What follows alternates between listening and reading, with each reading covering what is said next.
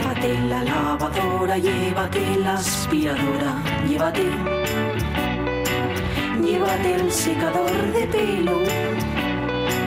Llévate el horno microondas, el casete, la olla express, pero la radio es mía. La radio es mía. La radio es mía. Y quédate con todo lo demás. La radio es mía. Con Pachi Poncela.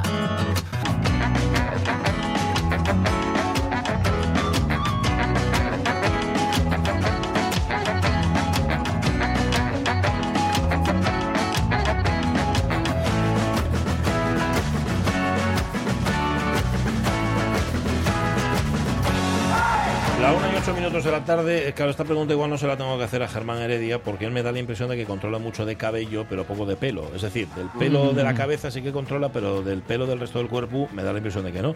Pero es que yo tengo la idea, o sea, se me ha metido la idea en la cabeza de que yo tengo más pelo del que tenía en el cuerpo, ¿eh? Quiero decir, el año pasado, hace dos años o hace cinco años. De verdad. Igual no lleva Bueno, Mm, eso se supone que no, va- no deja de aparecer, ¿no? Bueno, no deja de aparecer, pero no me pueden salir poros nuevos, ni pelos nuevos en los poros antiguos. Digo yo que serían los mismos y deja de crecer en un momento dado, porque si no yo sería Chihuahua, eso también lo digo.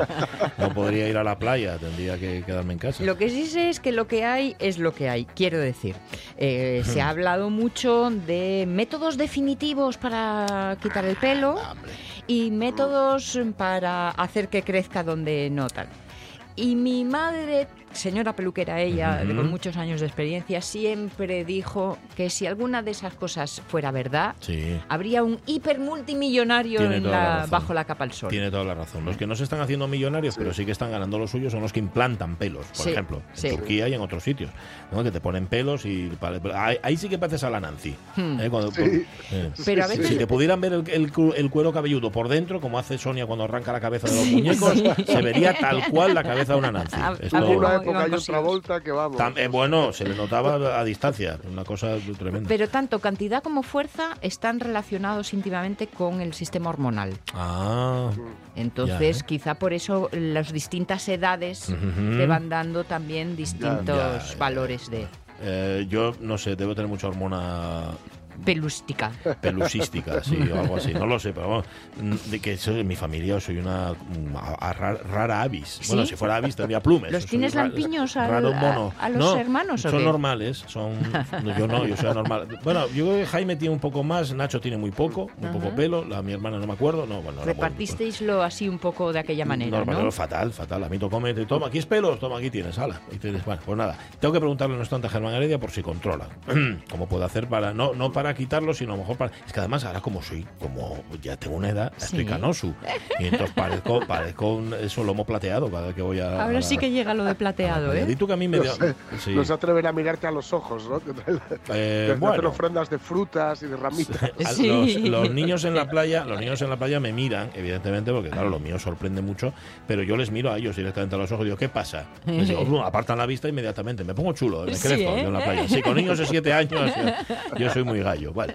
Oye, eh, estábamos preguntando por muñecos, muñecas y eh, lo estábamos cifrando en seres humanos, pero Cierto. nos pone un mensaje Cuno Valvidares y Sí, dice, señor. el miga tu tigre tiene unos sin desde muy pequeñín y ahora tiene casi 12 años y sigue jugando con él. Hombre. Anda. Eso no lo, no lo aparta, me Es lo que tienen los tigres, Sí, que perderán el pelo pero no las No mañas. las mañas. Eh, sea como sea, a mí me da la impresión de, de que, en, aparte del por el muñeco, tiene que ser por el olor. Yo también lo creo. Porque tú le comunicas el olor al bicho. Sí. Y es como el muñeco ese que te Claro. decía yo con el que duerme, con el que Sí. dormía mi chiquillo. Sí. Huele a babas. Claro. Olía a su baba A y eso le tranquiliza. babas. Y eso le tranquiliza, yo creo, ¿no? Pues igual a tigre, al de cuno le pasa Claro, exactamente. los gatos además que están marcando constantemente todo Mm. para que huela a ellos, Ya. ¿no? Sí, especialmente a ti. Eh, sí, exacto. Sí, sí. De mira cómo me quiere, mira cómo me acaricia con la cabecina, cómo me quiere, cómo me quiere. No, Lo que quiere, está sí. diciendo, y en mío y ni tocarlo.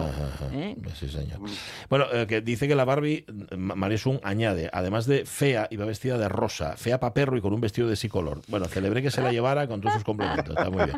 Mira, y se acordó María C. Lorenzo la cara de vergüenza de mi madre cuando descubrió que la muñeca que pidió con los puntos del Vilore, Vilore Ay, no buena, sí. Bueno, pues no era, no era una muñeca, no tenía precio, era un muñeco con todos sus atributos ahí puestos.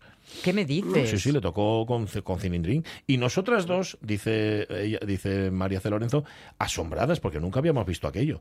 Me, imagino que se decía que nunca habían visto un muñeco con aquello. Sí. Y las preguntas que llegaron y quedaron cortadas de golpe sin más discusión. Claro que ahora pensando, el muñeco venía con una blusa con chorreras y un pantalón con botones dorados. Vamos, un muñeco, un muñeco de Prince en Palper Rain.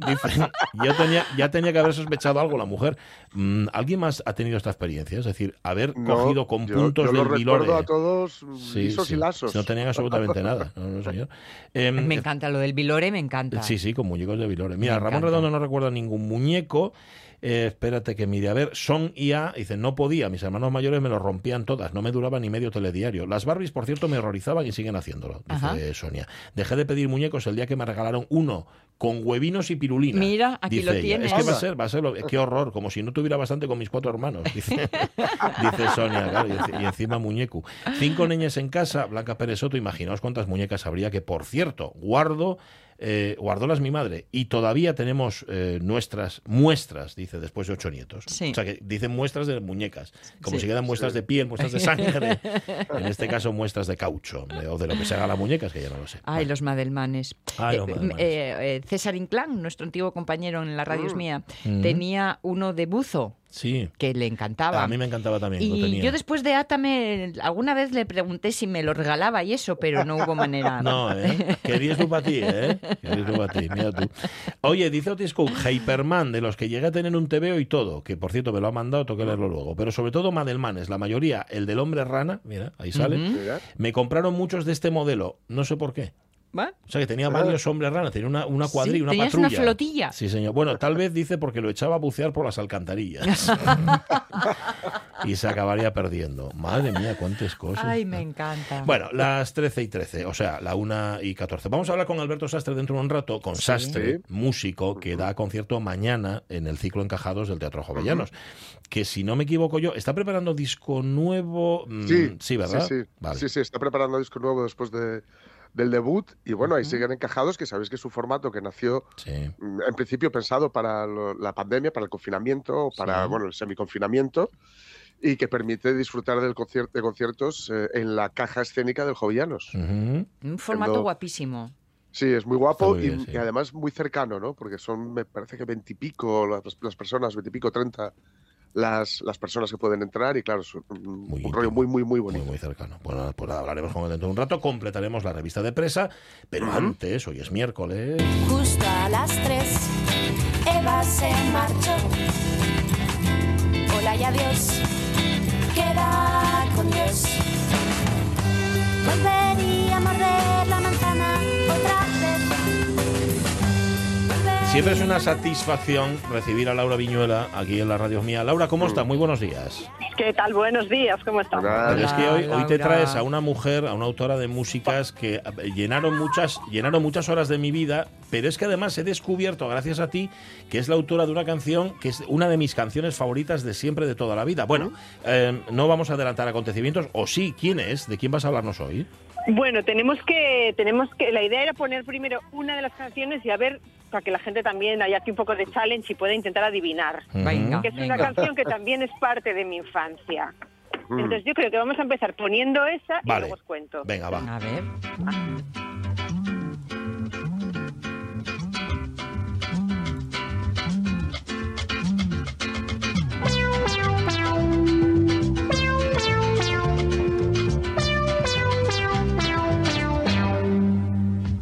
Peligroso es andar por la ca la calle del gato, del gato que pes, que pesca y después se esconde y escapa. Pa, pa, pa. ¿Lo ves o no lo ves? Al gato que pes, allí, allí, sentado en su ventanilla Que el micio siempre la remataba y decía ta. Su ventaní, ta. Ah, Es que todo, todo frustración. Un afán esta completista. canción, ¿eh? Sí, sí, sí, ahora sí. A ver, esta canción, muchos oyentes. La tengo asociada A Rosa León. A Rosa León. Ya, pero, pero Laura, Claro. ¿de quién es esta canción? A ver, a ver. La- Rosa León es la versión que conocemos, pero la canción es de María Elena Walsh. Ah. Una crack argentina mm, demasiado poco conocida para todo lo, para todo lo que hizo en Sí, su vida. Sí, señor, sí, señor. Marilena. Walsh, esto por si, por si alguien no la conoce, vamos a deletrear el apellido, es Marilena de nombre y Walsh, W-A-L-S-H. Buscarla porque es, que es maravillosa. Que, que- que primero fue poeta, ¿no? Eh, Sí, de hecho empezó como poeta. O sea, bueno, se apellida Walsh porque el padre era inglés. Ah. Era, era un empleado del ferrocarril, que es como muy habitual como han entrado los ingleses Sí. en el mundo hispano, en tren Sí, sí. o directamente, ¿no? En tren o en mina. Es- eh, te estaba diciendo justo, y de ahí el fútbol y ahí todo en fila. Sí. Pero lo que se llevó María Elena Walsh de esa tradición inglesa, de sus abuelos ingleses y tal, es el rollo de lo que se llaman las nursery rhymes, las canciones estas de, de cuna o infantiles inglesas, que hacen mucho juego de palabra y... Bueno, tiene un rollo muy británico, como lo que tiene esta canción, ¿no? Que, la, que las Mm. palabras es como parte de la música, más lo que Sí. la sonoridad de las palabras, Sí. ¿no? Esparcirlas a la mitad y todo eso. Con, Sí. ese, con ese juego y su aspecto físico me ha hecho pensar en, en, en nuestra en Gloria Fuertes. Bueno, mucho, mucho. Todas las letras y toda la producción infantil que tiene, que escucharemos más cosas hoy. eh, según vas leyendo, vamos, te viene a Gloria Fuertes total. Y esta, esta mujer también era poeta, exactamente. De hecho, con 17 años publicó su primer librito de poesía y lo petó. Lo Ujú. petó, vamos, lo petó tanto que Juan Ramón Jiménez, el de, el de iba a decir, el de Platero y tú, Platero y yo, El del burro. De Moduro. efectivamente. Pues la invitó a pasar una temporada en, en Estados Unidos con él y para allá fui. No, ella no quedó muy contenta, pero porque el tío debía de ser bastante déspota. Pero, pero vamos, que era una, una niña prodigio, por decirlo Mm. así, de las palabras. Así que vamos, maravillosa, maravillosa. Y vamos a ver, o sea, todo el rato que os esté hablando de ella y de la música que hizo, a la vez iba publicando poemas y libros de poesía, incluso una novela, bueno, fue guionista. Eh, trabaja mucho con la literatura también, no solamente con la música. Bien. Pero bueno, Palabra y música. nuestro. Gran combinación. Exactamente. Exactamente. Vale, oye, ¿y, cu- y cuándo empieza con la música? ¿A tomárselo en serio? Pues mira, sí, mm, aunque ella llevaba mucho tiempo componiendo, ya desde, desde su adolescencia también canciones, cuando montó su primer proyecto musical, que de hecho así es como llegué yo a ella, buscando grupos de mujeres y demás, con, bueno, con una lista que me pasó una amiga argentina, eh, montó un dúo que se llamaban Leda y María. Que si lo veis, si veis la foto, pues imaginaos, estoy hablando del año 50, duró toda la década de los 50, primeros de los 60 este Sí. dúo. Si ves el aspecto, yo me esperaba una cosa un poco más pop, pero no, no era una cosa pop, porque eh, Leda, Leda Valladares, que también argentina, Sí. fue una folclorista súper famosa, de estas que hay tantas, ¿no? Como lo fue Violeta Parra en su día, o, Alan Lomax y Ruth Crawford y demás, vamos, este perfil de gente rescatando patrimonio y lo que hacían era eh, cantar canciones del, del folclore tradicional, sobre todo argentino, y interpretarlas. Y Leda Valladares, que es esta folclorista, la que tenía la- el grupo, el dúo con, con nuestra María Elena, una de las cosas que recuperó es la baguala. ¿Qué es un eso? canto, pues mira, os merece la pena ir a YouTube y buscarlo aparte. Yo os voy a poner un ejemplo de Sí. una de las canciones de María Elena inspiradas en una baguala, pero es una cosa como muy arcaica, Sí. con una percusión ternaria y luego un canto muy agudo, así estridente, una voz femenina como mm, tipo eh, recitado constantemente. Es un canto muy de la montaña. Si, Vamos a escuchar esta, esta Mm, obra de, de María Elena que se llama La vaca estudiosa, Sí. también es canción infantil, tiene una letra chulísima y está inspirada en parte en cómo suena una baguala.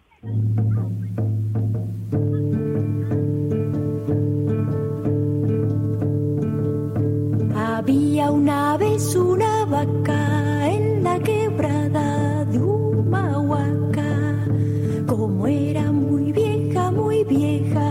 estaba sorda de una oreja y a pesar de que ya era abuela, un día quiso ir a la escuela.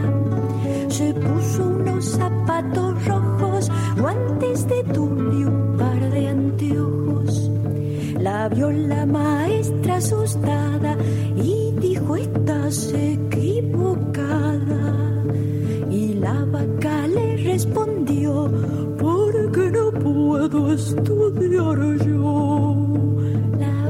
La vaca Esta canción ya me encanta por lo que cuenta la letra, ¿verdad? La vaca que ya es anciana pero quiere estudiar y va a la escuela y entonces le dicen, pero hombre, ¿pero ¿cómo se te ocurre? Bueno, no, pues, sí, sí, yo quiero seguir aprendiendo. Me, siempre me ha parecido una canción preciosa, fíjate, que tiene, que tiene esa, mucho, for- mucho esa forma mensaje. tan suave de rimar y no ripiar. Sí, Sí, señor, sí, sí, sí. señor. Y esto sería una especie de baguala, ¿no? Exacto, ¿veis cómo suena así como el tambor Sí. de fondo, que es Sí. como una pandereta grande en realidad, con lo que se hace, con, con percusión, y luego la voz así como, es un tipo de, de melodía que termina arriba, que Mm. nos suena muy raro aquí, nada que ver con nuestro Mm. sistema tonal, Eh, sí, pero que ¿verdad? a fuerza de oírlo te acostumbras. ¿eh? Ujú. O Sí, sí, sea sí. que- Ah, esta Y esta canción. de la vaca es muy chula. A mí me recuerda, bueno, todo el rato que he estado leyendo y escuchando y, y dándole vueltas a María Elena esta semana, yo me he acordado de Petit Pop y de, y de Mm. Mar Sí. Álvarez todo el rato. Sí, Claro. sí, sí, señor. Sí, no lo he sí. podido evitar. Hay que preguntarle a Mar Álvarez cuántas veces escuchó La Vaca Estudiosa y otras canciones de Marilena Walsh, porque el disco este de, de Rosa León, al que antes hacía referencia, Sí. yo Sí. creo que, a ver, no en todos, pero en la mayor parte de los hogares hay guajes, vamos, mm, Bueno. está. Mm. En, mi- en mi casa, Yo, por ejemplo. yo me lo escuché, vamos, al, Ah. al infinito. Me acuerdo en el coche con el magnetofón y era Bueno. Rosa, Rosa León. Nosotros a la hora de cenar, esto lo poníamos siempre, siempre a la hora de cenar, salud de memoria. Bueno, Ah, es que es maravilloso. total, que las tenemos juntas a Leda y a María y, y que, se- y que se van a, se vienen a Europa, ¿no? Con, Sí, con los sí, años. se van a Europa. Se marcharon a París eh, súper prontito, además, eso, pues en el 51 se conocieron, en el 52 se fueron las dos para allá y mientras estaban allí se dedicaron a cantar, bueno, por los cafés y demás, pero también eh, en el cabaret el Crazy Horse, Anda. que acababa de abrir hacía poco, y ahí y yo creo que aquí también la raíz inglesa de, de María Elena tuvo, in- influyó ¿no? en este amor por el teatro y el rollo del cabaret y demás que, que tienen los ingleses. Ellas allí les encantó, sobre todo a María Elena esto, y luego lo trasladó a un a proyectos mm, cuando volvió a Argentina, ¿no? A una especie de cabaret para niños, donde intercalaba canciones infantiles con personajes que hacían pequeños sketches. Así que bueno, el aprendizaje de los años en París mm, tuvo luego influencia más adelante, pero lo que ellas hacían mientras estaban allí era cantar folclore argentino. De hecho, allí es donde, donde hicieron sus primeros discos que se publicaban en inglés, o sea, perdón, el título en, en francés y en, y en español, ¿no? Era Cantos de la Argentina o Bajo los cielos de Argentina Sí. y también el título en, en francés, que no lo voy a pronunciar porque lo hago fatal. Bueno, no pasa nada. Pero, pero allí conocieron a Violeta Parra, a Atahualpa Yupanqui, que estaba allí por esta época, o sea que empezaron a hacer ya conexiones entre, bueno, entre todo este grupo de artistas que, que tiraban mucho de esa música originaria, ¿no? Ujú. Entonces vamos a escuchar una. Venga. Bueno, todo esto se puede escuchar todo en YouTube, que es muy interesante, Sí. pero para que, que para que veamos en París, nos imaginemos año 55 Sí. y estas mujeres cantando cosas como esta que se llama Taripay Chacucharata. y se va a la chacarera. Señorita, yo soy pobre, pobre pero cariñoso, como un vaso el espinazo, deleito pero sabroso. La la la la la la la la la la la. Señorita, yo soy pobre, quiero me le pagaré. Ahora no tengo café, cuando tenga le daré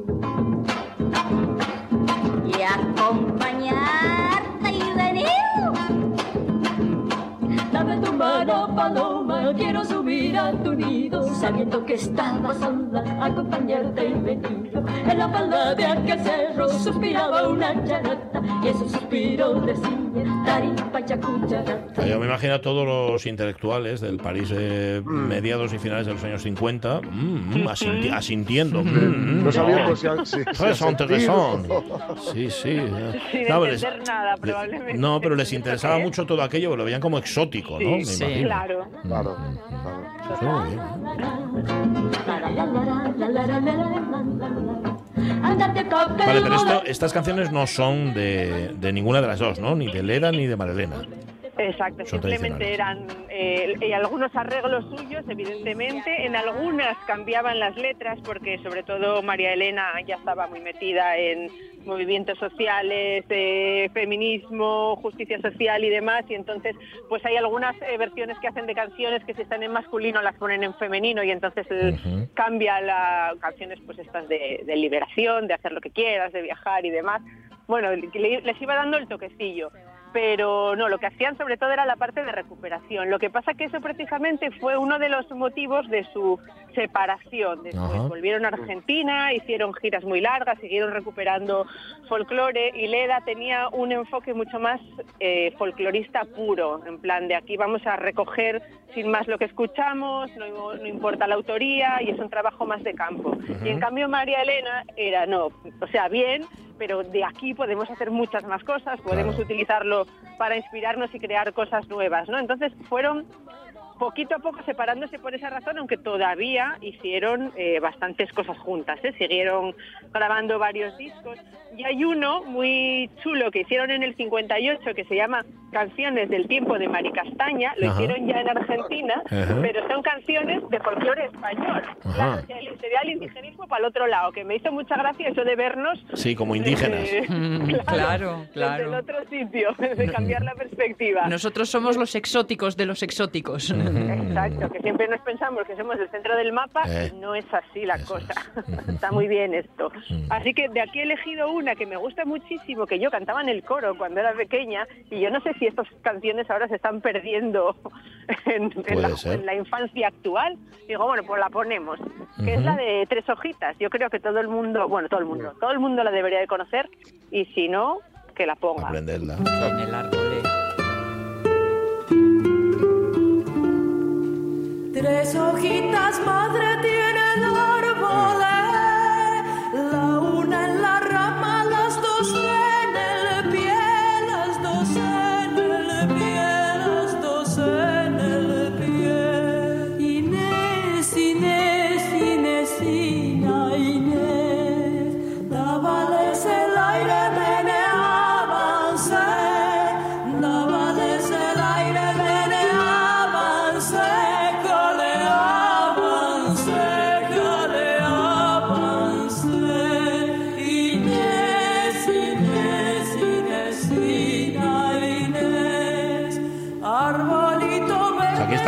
están, cantando en castellano. Antes cantaban en español, ahora cantan en castellano, ¿no? Y, y mar- y marcándolo, además, para que se vea que es folclore español. Ahí está. Que se note. Sí, sí, sí, ahí está. Vale, total, que se separan de buen rollo, entiendo. Sí, eh, sí, entre se ellas paran de buen rollo, Sí. cada una a su camino, siguen encontrándose porque al final, bueno, estos mundos de la música, eh, al final no hay tanta gente como parece. Eh, y luego eh, María Elena tiene también, mm, o sea, canciones que hace para público adulto, Sí. solamente canciones infantiles. Dentro de esas canciones para público adulto, que también hace como espectáculo, ¿no? No simplemente como disco, Sí. tiene uno que se llama Juguemos en el mundo, Mm. porque al final, bueno, siempre va, siempre la perspectiva infantil influye en todo, ¿no? Claro. Y, mm, y, tiene un montón de canciones aquí que ya son, bueno, son más canción de autor, la nueva canción argentina, etcétera, en esos años ya nos metemos casi en los 70 ahora. Sí. Ujú. Y tiene mucha retranca María. Elena Walsh en las letras. De hecho, esta canción que vamos a escuchar ahora, que se llama Los Ejecutivos, que es de este disco, Sí. eh, la versión más conocida es una de Alberto Cortés. Yo os he Mm. elegido la de María Elena, que es la autora, pero mucha gente la conoce por él. O sea que bueno, que luego ella es autora de más canciones que a veces conocemos en voces de, de otros cantantes más famosos. Ajá, vale. Así que vamos a poner Los Ejecutivos. Ahí está. mundo nunca ha sido para todo el mundo, mas hoy al parecer es de un señor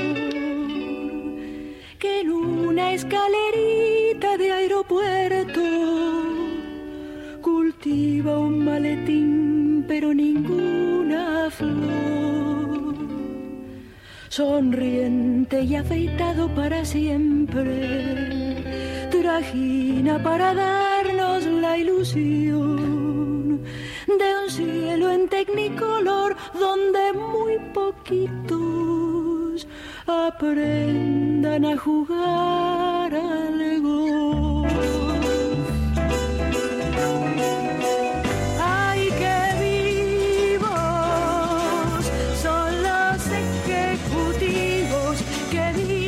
que son del sillón al avión, del avión al salón, del aren al edén, siempre tienen razón y además tienen las artes.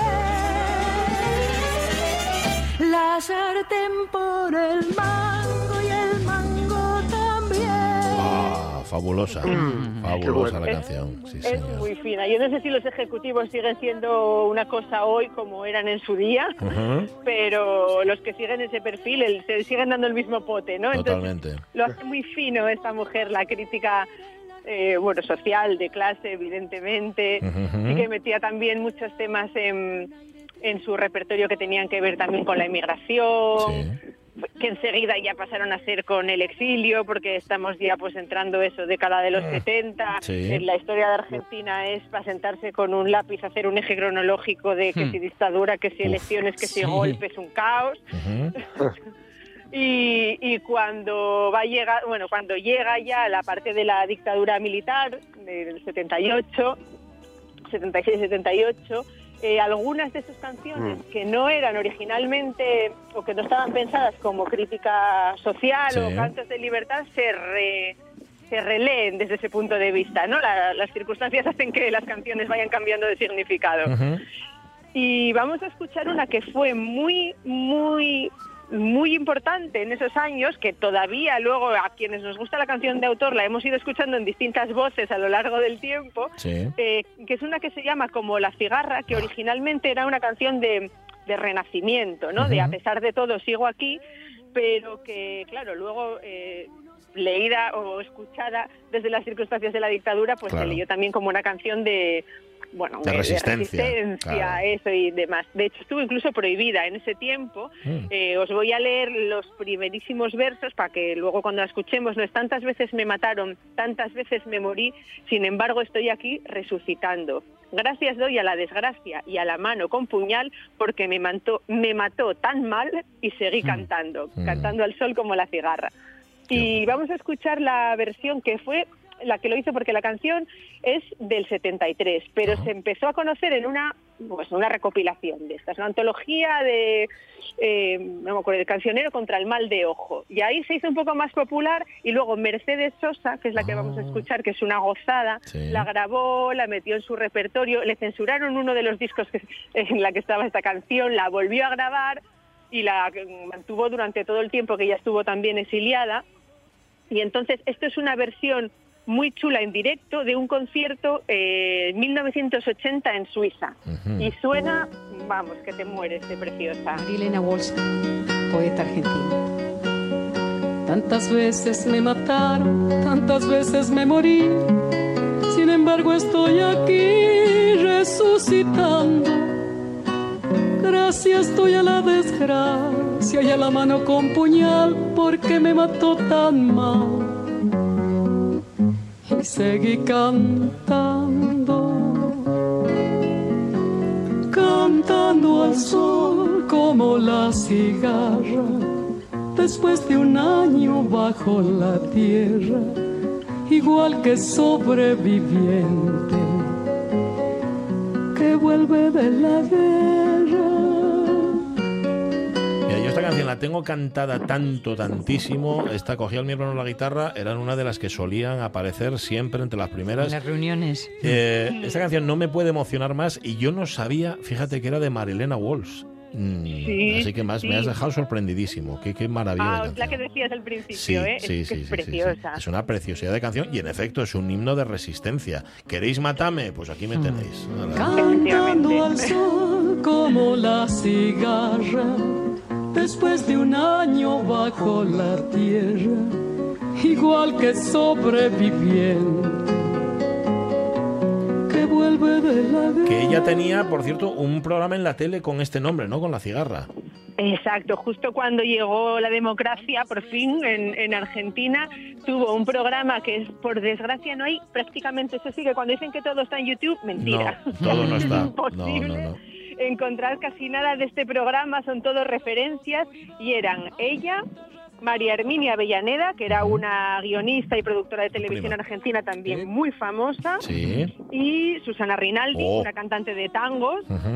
Y era un programa diario, eh, como un magazine político, así que era de lunes a viernes a las 8 de la tarde y hacían entrevistas eh, a gente, pues, a políticos, hacían análisis, hacían de todo y luego hacían preguntas por la calle. Y era, debían de dar tanta caña que no que duró muy poco tiempo poco, porque ¿eh? no estaba aquello, no estaba Ya. aquello preparado porque, bueno, en el único corte que yo he encontrado en YouTube, Ajá. están entrevistando a una señora por la calle que, ¿qué opina usted de este programa? Y dice la señora, bueno, esa gente que va contra el empresario, contra el capitalista, a favor del obrero y del trabajador, esa gente ya se sabe que son de tendencia comunista, izquierdista, socialista, llámela como quiera, me parece que son las que arruinan el país. Toma. Y cuando, re- cuando retoman luego a Plató, dice María Elena Walsh, Uy, y le faltó aclarar que también somos negras y judías. O sea, que quedaba toda esta cera de si quieres algo más, Ay, tenemos bueno, el completo, ¿no? Mucha retranca. Oye, en, un- en un minuto, Laura, Venga. nos mandaste ayer, aparte del guion, nos mandaste una joyita. Os mandé una joyita que yo, yo no había hilado, que eran la misma persona quien hacía las canciones y quien escribía esto, pero es una joyita que circula por redes, esa es fácil de encontrar, que se titula Sepa usted por qué es machista, que Ay. es un, un- un- iba a decir un decálogo, pero no son 24 puntos, Sí. eh, que escribe María Elena Walsh en el 80 en una revista de humor que son, bueno, de rabiosa autori- autoridad, sí, autoridad y actualidad. Sí, y actualidad. Y además ella dice, con estos 24 puntos usted ahorra años y fortunas en psicoanálisis. Vamos, el, el- el primero es, es usted machista porque le falta el principal de los sentidos, el del humor. Y es que yo ya con eso me enamora. Ah. Está muy bien, eso se lo recomiendo a todo el mundo, que le eche un ojo y se lo lea porque y se lo pega en la pared. Sí, señor. Vale. Oye, vamos a terminar con una suya, con una de las infantiles que, mira, nos pone Angelina Sotelo, que es argentina y es oyente de la radio mía, nos dice, sí, sí, canciones infantiles, pero todas ellas con mucha moraleja. ¿Eh? Todas. Sí, sí. Todas con mucha moraleja y de hecho yo creo que parte de, de las razones por las que se censuraron algunas de sus canciones era ante la duda mejor que no la Claro, pongas, mejor porque- censura. Porque no tengo yo muy claro que no es que- si realmente está hablando de una vaca y de un gatito o de otra cosa esta mujer. Esta es una canción que se llama El show del perro salchicha, que es la historia de un perro salchicha y una gaviota. El perro se va a la playa, tiene un altercado con la gaviota y tiene ese toque del cabaret que decíamos al principio.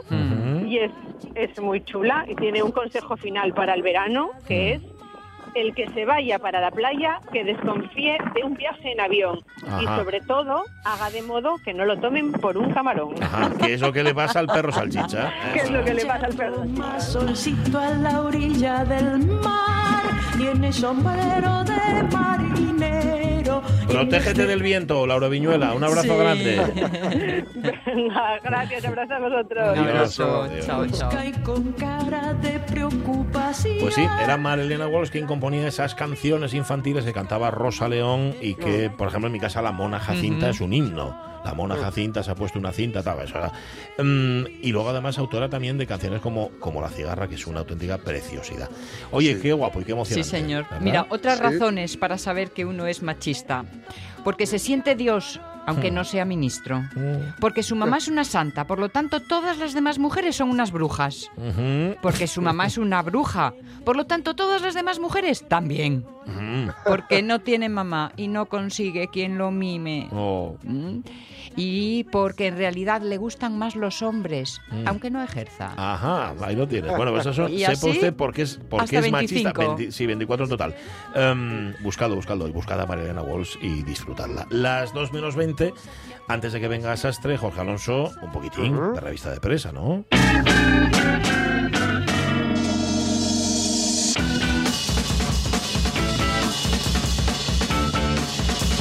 Bueno, ya hemos contado por qué Gareth Bale no habló en español durante su estancia en Madrid, aunque quedó relativamente claro. Los machos del macaco Resus que le dan a todos los palos y hace muy bien y que disfruten.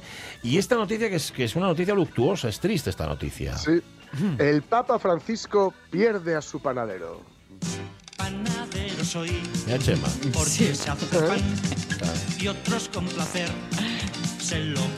Chema, que era la pareja de Spinete. Sí, Por bueno, cierto, o sea, de, pareja- de la actriz que iba dentro de Spinete, Ah, la pareja era... Sí. Chelo Vivares, Chelo de Vivares, sí. Vivares, Sí, sí, sí. anda. Sí, sí. O sea, que ese era el novio que le tenía cosas. Claro. ¿Qué cosas tiene mi novio? ¿Qué cosas tiene mi novio? Sí, señor, ¿verdad? Ese era el novio. También, pues este era el novio. Oye, ¿quién es el panadero del Papa Francisco? Pues Angelo Arrigoni, Anda. Sí, que a lo largo de 90 añazos. 90 añazos ha elaborado el pan que consumían los últimos ocho pontífices, o sea, que es del Papa Francisco y de los siete anteriores, en Anda. realidad. Mm. Pero, ojo, no es que eh, haya fallecido, que bueno, ya digo que es un hombre de una edad Sí, verdad. sino que dice la noticia la erosión del turismo y la falta de ayudas han hecho que cierre el histórico Ah. establecimiento. Es decir, me imagino que, bueno, pues tendría otras tiendas que ofrecían eh, productos, digamos, del ramo, que o bien serían franquicias o que podían producir más y un poquito más barato a lo mejor, etcétera, o que, bueno, Francisco come menos pan que el resto A de, lo mejor. de- de papas, ¿no? Y no, y no le renta, así que el hombre ha tenido que cerrar, así que su, el, el, digamos, el panadero de cabecera de los últimos ocho papas ha tenido que cerrar. Fijaos. Pues vaya. Em, o sea, yo pensé que bajaba alguien, bajaba un monaguillo a comprar el pan. A la baja, cómprame un riche. Pero no, parece ser que se lo llevan y encima Sube, era siempre sube el panadero en vez de bajar Sube en el, en- el caso de todo lo que rodea al papado, no, porque ya sabías, ya sabéis lo que dice sin esto total, ¿no? Me- yo bajaba a comprar pan y me Y enseñaste me el enseñas Corán. El Corán, es sí. Entonces, por si acaso, no. Claro, pues si te enseñan el Corán, casi siempre que te lo lleven, ¿no? El, el pan a casa. Pues qué triste. Oye, ¿por qué él no hace algo el Vaticano? ¿Sabes? Le da una ayuda a este Ya. señor para mantener la... la- para- Sí. ¿eh? No sé. Hombre, este hombre además yo creo que mm, a lo mejor le gustaba mucho su oficio, ¿eh? pero podría haberse jubilado, ¿no? Porque- Ya, también, también. Y a lo mejor igual resulta que solo hacía una barra de pan para el Papa. No ¿sabes? creo. la, la barra papal. La barra papal. De todas formas, seguro que era un señor ya también de una cierta edad. No, no, ese es 90 años. 90 Ah, años. Vale, sí, sí, ves. sí, sí, 90 Entonces, años, 90 hombre, años, yo sí. creo que es que No, ya tocaba. para ocho papas y dice, mira, otro que cae. ¿Sabes? Si te van a ver cuál es el siguiente, a ver cómo le gusta. Poco hecho, cómo te ve, cómo, cómo- ah, no, que es un poco más requemado. Bueno, pues nada, eh, a partir de ahora van a, va a tener que comprarlo en, en pan de Ibia, se me ocurre. Mira, buen sitio. O Bueno, Manín, o Manín, por ejemplo, y un igual. sitio estupendo para comprar. Igual nos vamos a Este Sí. viernes. Ah, Sí. buen, buen- buen Ah, sitio. Os voy a llevar a la pisti. Me encanta. Pues vamos a la pistidera. Vale, hablando de pisti, hablemos de sequía. Dale. Sí. La sequía permite localizar el foro romano y un posible templo en Pitia, en Pitia, perdón, la ciudad vaquea de los 100.000 muertos. Ay, me parece que me encuentro mal. Ah, Estoy muy mal, muy mal. No sé si voy a morir. Ah, Malditas setas. Maldito cocinero. esto es uno de los 100.000, tal vez, ¿no? Es uno de los 100.000, efectivamente. Ajá, que fallecieron en Es uno de esta, los en 100.000. esta Nosotros ciudad. tuvieron muertes, eh, no sé si menos dramáticas, pero menos historiadas ¿no? Ajá, que, que la de, que la de Airbag. Bueno, este asentamiento celto que está en Valladolid sobrevivió cuatro siglos a siete destrucciones hasta que las legiones de Roma ya mandaron a parar. Ajá, ya está bien, ¿no? Claro. Sí. Y claro, esto eh, lo que ocurre es, bueno, con las, la sequía y las bajadas de las zonas que se han ido convirtiendo en pantanos, ¿no? Sí. Pues hace que eh, salgan a la luz eh, lugares como este, igual que cuando pasamos por Caldas de Luna, ¿no? Mm. Vemos el pueblo que estaba ahí, vemos la iglesia, que es un poco entre que mola y te da un poco A de mí me da mucho cosilla, pues, ¿no? sí. verlo. Sí, sí. Sí. Pero en este caso encontré un foro romano que la verdad en la foto, a ver, las columnas no están, está la base, digamos. ¿no? Pero bueno, mola porque te puedes hacer una idea bastante aproximada de cómo era el foro romano, que por supuesto se había eh, superpuesto ¿no? Sobre la, ciudad de, de- claro, sobre la ciudad de, de Pintia, ¿no? De los Porque Bacceos. bueno, o- de los Bacceos, sí, que era uno de los sí. Que estaban por la, por la península, ¿no? Ya, ya, ya. ¿Qué, qué cosa curiosa eso, ¿no? Y de repente, mira, están ahí, ala, una ruina, ¿no? Pero ¿y esto? Ay, mira, no, no. Sí, qué, qué cosa, sí. ¿eh? ¿No? Lo que, lo que siempre comentan, ¿no? Del problema de, de construir algo por Mérida y sitios así. que- Claro. que Sí, mueves sí, cualquier sí. cosa, mueves una piedra Que te aparece. Sí, y te aparece un César Augusto. O en. Roma, Roma tiene que Claro. son dos líneas de metro. Exacto, eso no pudieron hacer más. romanos. Es Claro. que... Claro, sí, que se ponían a excavar y aparecía otra Roma distinta. Claro, y luego otra, luego claro. otra. Es una cosa insoportable. Bueno, pues nada. A Sol Cimavilla no va a pasar en Roma. O me va. Y eso que ahora Cimavilla, ya sabéis, aquello era nada. Era mm, les, Nada, afue- les afueras sí. del imperio. Aquello no eh, tenía nada. No obstante, La yo fábrica todavía, de ketchup. yo todavía, sí, en efecto, de- del Garum, aquel que Del Garum. Yo todavía Garum. confío en que aparezca algo. ¿eh? Va- Vamos a llevar un susto, ¿eh? Un día de estos, ya lo veréis. eh, con- Bueno, con en Gijón. la tabacalera, en la tabacalera se como eh, hay, hubo una parte que, se, que era un pozo, ¿vale? Sí, sí. y en los romanos, bueno, los había cívicos y los había cívicos, como todos lados, Ujú. y algunos tiraban basura al pozo. Ah, Y, y ese pozo, se, digamos que sucumbió, ¿no? Y hizo ahí como un vacío, ¿no? Ah, Entonces, materiales que normalmente se, bueno, pues no, no se conservan, como la madera, por ejemplo, sí. pues se han conservado y tenemos una caligae, una, una chancla romana, ¿no? Y una silla. Y una silla. Ay, Sí, una sí, silla, se pudo rescatar chulo. una silla que es muy, muy, muy rara, porque claro, la madera, Claro. mm, pues, evidentemente no, no sobrevive, ¿no? Normalmente al paso del tiempo. Así que bueno, por- gracias a un, a un Gochus Romanus, Ya. se tiró ahí el Sí. rollo al pozo. Ya me, ya me imagino al otro, ¿no? era, ¿no? Ya me imagino. No tires eso ahí, hombre. Sí. Nada, ¿qué más da? Esto, Ah, esto me es esto me lo historia. agradecerán. Sí, algún día me lo agradecerán. Esa frase que yo de pequeña tardé mucho tiempo en entender de que no hay mal que por bien no venga. Ujú, Sí. Que no entendía muy bien, decía, a ver, pero sí, mira. Esa mira. la, la utilizó em, este Franco cuando murió, cuando mataron a Carrero Blanco. Sí. Ah, En sí. serio, en serio. En el discurso de fin de año, mm, la- una de las frases que dijo, sí, no hay mal que por bien no venga", en efecto, y todo el mundo quedó Ay. como asustado. Yo, Hombre, pero, este, Qué, qué sensibilidad. pero este hombre, Sí. sí, sí, sí, ¿eh? La Pues de nada. siempre. Eh, sí, no, te- no, sensible, sensible no, no era Super tecnocombustible, como Chumovayo. Eso sí, súper combustible. Las 13 y 47, es decir, las 2 menos 13 minutos de, de la tarde, ya es que me cuesta decirlo de la tarde, pero sí es que ya la tarde, Pues hora de, ya hora de comer. A las 11 Sonia dijo que tenía fame, ahora mismo tiene que estar. Que, que, Hoy estoy vamos, tipo Helio Gávaro. Sí, ¿no? Que lo, lo comías todo. Todo. Te lo comías todo. Bueno, de momento, mira, para tu tranquilidad, un poco de música. Bueno, venga.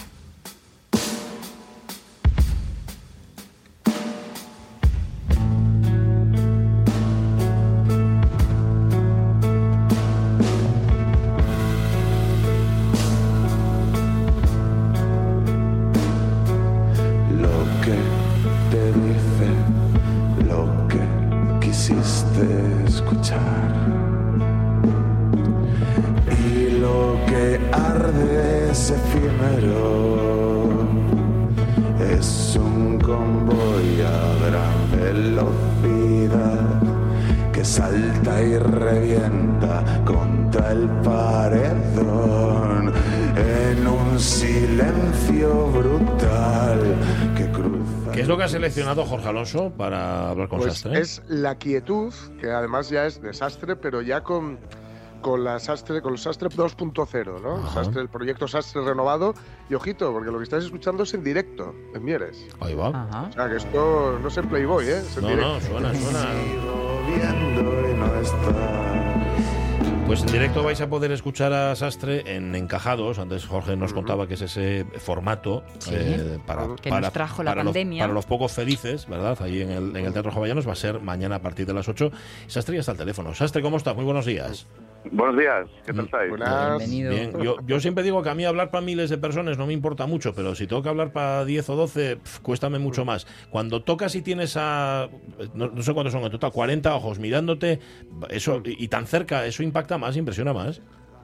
Mm, bueno, en este caso, como es un sitio tan tan agradable y tan maravilloso que tiene ahí montado desde la escenografía y el ambiente que, que generan, pues la verdad que es muy cómodo para, eh, bueno, me figuro que va a ser muy cómodo para estar allí y cantar las canciones en, en confianza. Vale, ¿cu- Mm. ¿Cuántos vais? Ay, Tú- tú- Eso te va a decir, ¿cuántos Sí, vais? ¿qué Porque el formato sitio es? reducido. ¿eh? A ver si- Pues vamos ocho, Bueno, bueno. vamos toda la banda y gas. Eh, bueno, la verdad que es, que es un- una maravilla que podamos ir todos. Eso es para equilibrar las fuerzas por si hay que pegarse. Claro, que, que sean los mismos los que actúan, claro, eso también. Nunca se sabe, siempre hay que estar preparado para todo. Exactamente. Oye, y vas a, y vas a tocar de las que ya de las que ya conoce el público, pero también algunas de las nuevas, de las del disco nuevo. Mm. Eh, Bueno, el disco en Sí, ciernes. vamos, sí, eh, vamos a sacar del primer disco eh, revisitadas, que una cosa que me gustaba de, de las canciones cuando las hacía en solitario en, en directo y de las grabaciones es que tienen como varias interpretaciones y varias formas de, Oh. de verlas. Y una nueva forma de verlas va a ser con la banda que le dan bueno mucha mucha energía y, y también elegancia. Es- Hay una parte que tiene como ese toque de, de nervio y de, y de reposado que, que se interacciona muy bien con la banda. Y también habrá canciones del disco nuevo que ya lo tenemos grabado entero. Ya está. Sí. Ya está grabado entero, saldrá para final de año. Y ya lo grabamos con la banda al completo. Vale. Oye, ¿y cómo ha sido el proceso este de pasar de, bueno, digamos, el, el disco lo tocas tú solo, ¿no? El primer disco, pero de que Sastre ya no sea solo Alberto Sastre, sino una banda, ¿no? Pues fue un proceso bastante natural, porque la banda está formada por, por gente que tiene un talento tremendo y además eh, que tenemos muy con mucha confianza entre nosotros. Hacemos un equiping muy, Mm, muy muy guapo. que, que además de tocar, eh, bueno, pues también pasamos vida juntos y eso se, se nota. Y, y eso, y como, como digo, como son gente con, eh, bueno, con bastante experiencia ya, aunque hay gente joven, hay gente más mayor, eh, tienen mucho callo ya hecho y entonces supieron adaptarse muy bien a las canciones y a aportar cada uno su parte para que la canción sumara. Ajá. Em, eh, En el disco estáis estáis lo- estáis los que los que hoy vais a estar en mañana, perdón, vais a estar en el Jovellanos o incluye más arreglo, más cómo cómo va a sonar ese disco? Pues en el, en el disco estamos los ocho que vamos a estar mañana Sí. y después eh, hay alguna colaboración. Por ejemplo, Diego Reyes, que fue el que estuvo Hombre. a cargo de las grabaciones, que fue, bueno, eso fue eh, también tremendo porque Diego es un profesional como la Copa de un Pino desde hace un montón de tiempo y además tiene un montón de, de visión y, y aparte de todo eso que ahí em, se dio que pues lo mismo, que hay como muy buena conexión entre nosotros y supo entender muy bien hacia dónde podían ir las canciones para que ya no para que lucieran más musicalmente, sino para que transmitieran mejor lo que querían transmitir. Y eso lo vio muy bien. Entonces van a estar ellos, Diego, que toca la batería eh, en un par de canciones. Hay una punk y todo. ¿Ah, sí? y, y después también va a estar el, el coral Tú la llevas. Bueno, Pues, por supuesto, eso ya Claro. vamos, est- estaría feo, ¿no? Hasta que no hasta que no apareciera, Decir, "Ah, este mira cómo se olvidó de nosotros, cómo se olvidó de las raíces y todo lo Sí, demás. sí. Bueno, no es el caso. Después, Oye, Alberto, eh, y, el, haber un- y el primer disco Sí, que no. partía así un poco, bueno, un poco no, partía de la literatura, concretamente Sí. de ese sombrero de Rosa Chacel. Eh, este último, o este segundo disco, mejor dicho, de último nada, eh, parte, ¿de dónde parte? ¿Más de, de- de alguna idea también así eh, literaria o lírica o más de, de las vivencias personales que, que- que os han ido ocurriendo sea, a, a lo largo de estos años? Sí, en, en este disco eh, procuré desarrollar un poco más el concepto de, de música viva que, bueno, que había estado plenamente en el primero. Y no está basado en, en un libro, está basado en experiencias y en vivencias que, pues, que fuimos teniendo. Y la parte conceptual del disco está en, en el título y en la, en la forma, más que en el fondo, que se va a titular Familia Desastre, Familia con el juego de palabras. Y, y entonces eh, va un poco en parte en homenaje a mi familia, que va a estar como en, en todo el diseño, y en esa idea de, de que es un disco con banda. Entonces, esa, eh, lo que os contaba antes de, de esa buena comunión que hay entre nosotros, pues también está reflejado en, en ese concepto de familia. Ajá. Claro, eh, sí, porque el- igual que no es lo mismo una plantilla que un equipo, ¿no? por usar un símbolo futbolístico, no es lo mismo Sí. un, un- una- una- un conjunto de músicos que una banda, ¿no? que, un- que un grupo. Eso es. Claro, sí, lo mismo que una, una casa no es un hogar, ¿no? Esto es Sí, exactamente es, igual. Me iba a preguntarte si, si había en ese juego de palabras había cierta bueno, falta de pérdida de confianza en la familia tradicional, en el modelo tradicional de familia o algo así, pero, pero bueno, no, eh, eso de hacer, hacer un juego de palabras con tu apellido y con que sois familia, ¿no? Y sois familia musical, vale. es. Sí, y porque, y porque también viene de una anécdota concreta que me contaron Ah. de, bueno, durante toda la vida, que por lo visto, a principios del siglo, en las puertas de las casas ponían pues familia de González, familia de no sé qué. Sí. Y la Sí. nuestra, en un acto muy premonitorio, se llamaba familia de Ya. ya, ese, ese tipo de cosas hay que, hay que preverlas con, con, Claro, que, Con- que no te pille descalzo. con cierta Nah, antelación. déjate llevar y disfruta. No, no, ¡Qué no, no, caray! en caso no. Oye, pero di- dices que lo tenéis ya grabado y no sale hasta final de año. ¿Esto que- ¿Esto que es por estrategia comercial? ¿Porque está sin, sin todavía sin prensar? Mm, ¿Cuál es, ¿Por qué? Porque está grabado ahora mismo, está en proceso de mezcla. Bien. Tenemos que mandarlo todavía a masterizar a Seattle, que fue donde mandamos el primero. Y, y bueno, después, esta sí que tenía intención que llegara a los vinilos a la vez que, que la publicación digital, para que Ah. fuera todo, todo a la vez. Vale. Y eso, como estimo para, para final de año. Ujú. Vale, tú dime una el cosa. tema vinilos sigue, sigue perdona, Pachi. No, no, El, el tema vinilos, ¿cómo, ¿cómo sigue? Porque estaba muy complicada la cosa. Me refiero a la fabricación Es y verdad. distribución de, de vinilos. Pues me imagino que seguirá un poco en la, en la línea. En la línea, Pero bueno, ¿no? sí, también sigue la línea mantenernos en la resistencia. Ah, Eso sí, eso sí. No, pero iba a decirte yo, hablando de resistencia, ¿no sale más barato ponerlo en plataformas digitales y ya está? No, ¿eh? Eso no. Eso iría contra vuestros principios, contra la música y contra todo. Sí, no, en plataformas lo vamos a poner también. Eh, También, también, Lo que pasa es que, claro, en vinilo la foto es más grande y se ve mejor. Ah, vale, vale. No, no, a ver, que, que agradecidos, ¿eh? ¿Sabes? Que eso no hay ninguna duda. Yo prefiero también el formato físico, pero bueno, a- a- digo por ser rentables, aunque bueno, igual lo de la rentabilidad y lo de menos en este caso, no sé. Mm, sí, la rentabilidad tampoco es una cosa que se busque eh, per se, porque bueno, yo cre- creo que, em, que es una cosa, ya poniéndose en plan rentabilidad, que es una cosa como más a largo plazo, porque, porque bueno, eh, las cosas llevan su, su proceso y la forma en la que trabajamos, en la que hacemos las cosas, pues la rentabilidad no es lo, lo principal. Lo principal es lo, pues, lo artístico y, y transmitir las cosas que queremos hacer y hacerlas como queramos. Nada, nada, unos románticos. Si es que así, así no, Sí, sí. así no, así no se puede. Si de esta forma Así no. no avanzamos. Así no avanzamos. Oye, oye, mañana os van a ver pocos. Es mañana, es que yo voy diciendo hoy todo el rato, Sí. es mañana, mañana Pero jueves. luego va a redes y va Sí, luego se puede a ver en sí, ¿no? plataformas, sí. Sí, mañana Sí, porque- eh, el aforo creo que lo subieron hasta 90 por ahí, porque justo esta Anda. mañana... eh, Pensé que eran menos, fíjate. sí, pues esta mañana además estoy contentísimo que Mm. colgamos el cartel de todo vendido. Toma. Así que Bueno, bien. muy contento y con muchas ganas. Vale, vale. Pero luego eso luego se sube a redes, se puede Sí, ver. luego todos los conciertos de encajados están Vale. en el canal de YouTube del Teatro Joviano. Ah, vale, o sea que vale. se- podéis disfrutarlos, además muy, muy chulos grabados, Sí, editados muy guay, con grabados, sonido sí. muy bueno, está muy bien. No, no, fabuloso. Bueno, pues eso, está, eso, eso, eh, ¿ves? Está, está muy bien, eso de, de ofrecer la música, ofrecerla en las mejores condiciones. Alberto Sastre, ¿tú sabes que hay otro Alberto Sastre con ritmos latinos? Lo vi, lo encontré antes buscando a Alberto Sastre y apareció. Y, y solo Claro, con... por eso, por eso mi nombre artístico es Sastres, nada más. Claro. bien, bien, bien, bien. Porque... Bueno, por eso y porque también prefería que fuera una cosa directa, de un nombre, de una palabra. Pum, Bien, Eh, bien. que me gusta más. Creo que os diferenciáis en prácticamente todo, también te lo digo, ¿eh? Sí, sí, sí. No, no- no tiene mucho que ver. No, no, pero nada de nada. Pero lo escuchaste Del hasta, verbo nada. ¿Escuchaste hasta Alberto Sastre? Lo, Lo escuché y Sí. tengo entre mis planes eh, contratar con él para hacer una colaboración. ¿En serio? Pues me parece una idea bien chula. Bueno, a ver, que, que estamos hablando de que no se parece nada a tu En estilo nada. musical, pero, Pero no ¿y es, qué no más es da? ni peor, ni mejor ni peor, es otra forma ¿no? de, Claro, hacer- de hacer claro, música. claro. Vale, vale, bueno, pues ya nos contarás. Como Elton John y Kiki D. Totalmente, claro. Sí. ¿Qué, qué tienen que ver? Bueno, luego se pasaba en... Bueno, no importa.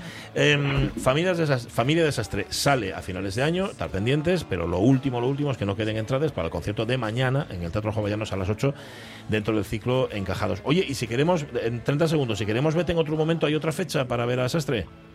Pues todavía no. Vale. Eh, cuando salga el disco vamos a preparar pues, unos conciertos de presentación, pero por el momento vamos a centrarnos en terminarlo Bien, bien.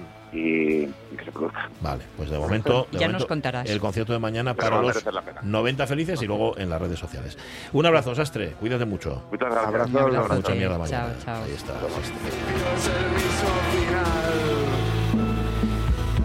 Y con Sastre llegamos a las 2 de la tarde, que al principio a las 11 no lo teníamos tan claro, pero mira, ya está, estamos aquí, están aquí las dos. Y la segunda edición de Asturias. Hoy también, en un titán. Segunda edición de Asturias Hoy, Sonia Villaneda, Jorge Alonso, José Rodríguez. Abrazos. Mañana volvemos, ¿eh? A las 11 de la mañana y Pachi Moncela también. Y hasta las 2 que estaremos aquí. Hala, sé felices. Adiós.